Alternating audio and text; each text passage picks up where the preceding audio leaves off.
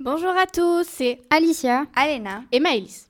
Nous avons eu la chance de rencontrer un grand météorologue au collège Anne-Franck qui va nous expliquer son métier. c'est parti dites-nous en quoi consiste le métier de météorologue. Ce n'est pas le présentateur qui fait la pluie et le beau temps à la télévision, c'est avant tout un scientifique qui étudie et analyse les phénomènes atmosphériques afin d'établir des prévisions.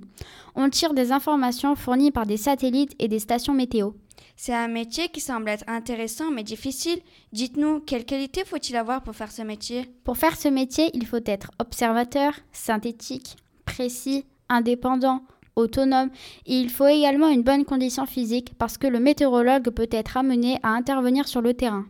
Et comment procède-t-il au quotidien Les météorologues travaillent sur les phénomènes atmosphériques. Ils travaillent aussi sur les pressions atmosphériques, les vents, donc sa direction, sa vitesse et son sens, les températures, la pluviométrie et l'humidité. Mais alors, quelles études faut-il faire pour ce métier Il n'y a malheureusement qu'une seule école, c'est l'école nationale de la météorologie. Il n'y a que 40 étudiants chaque année. Ils font deux ou trois ans d'études.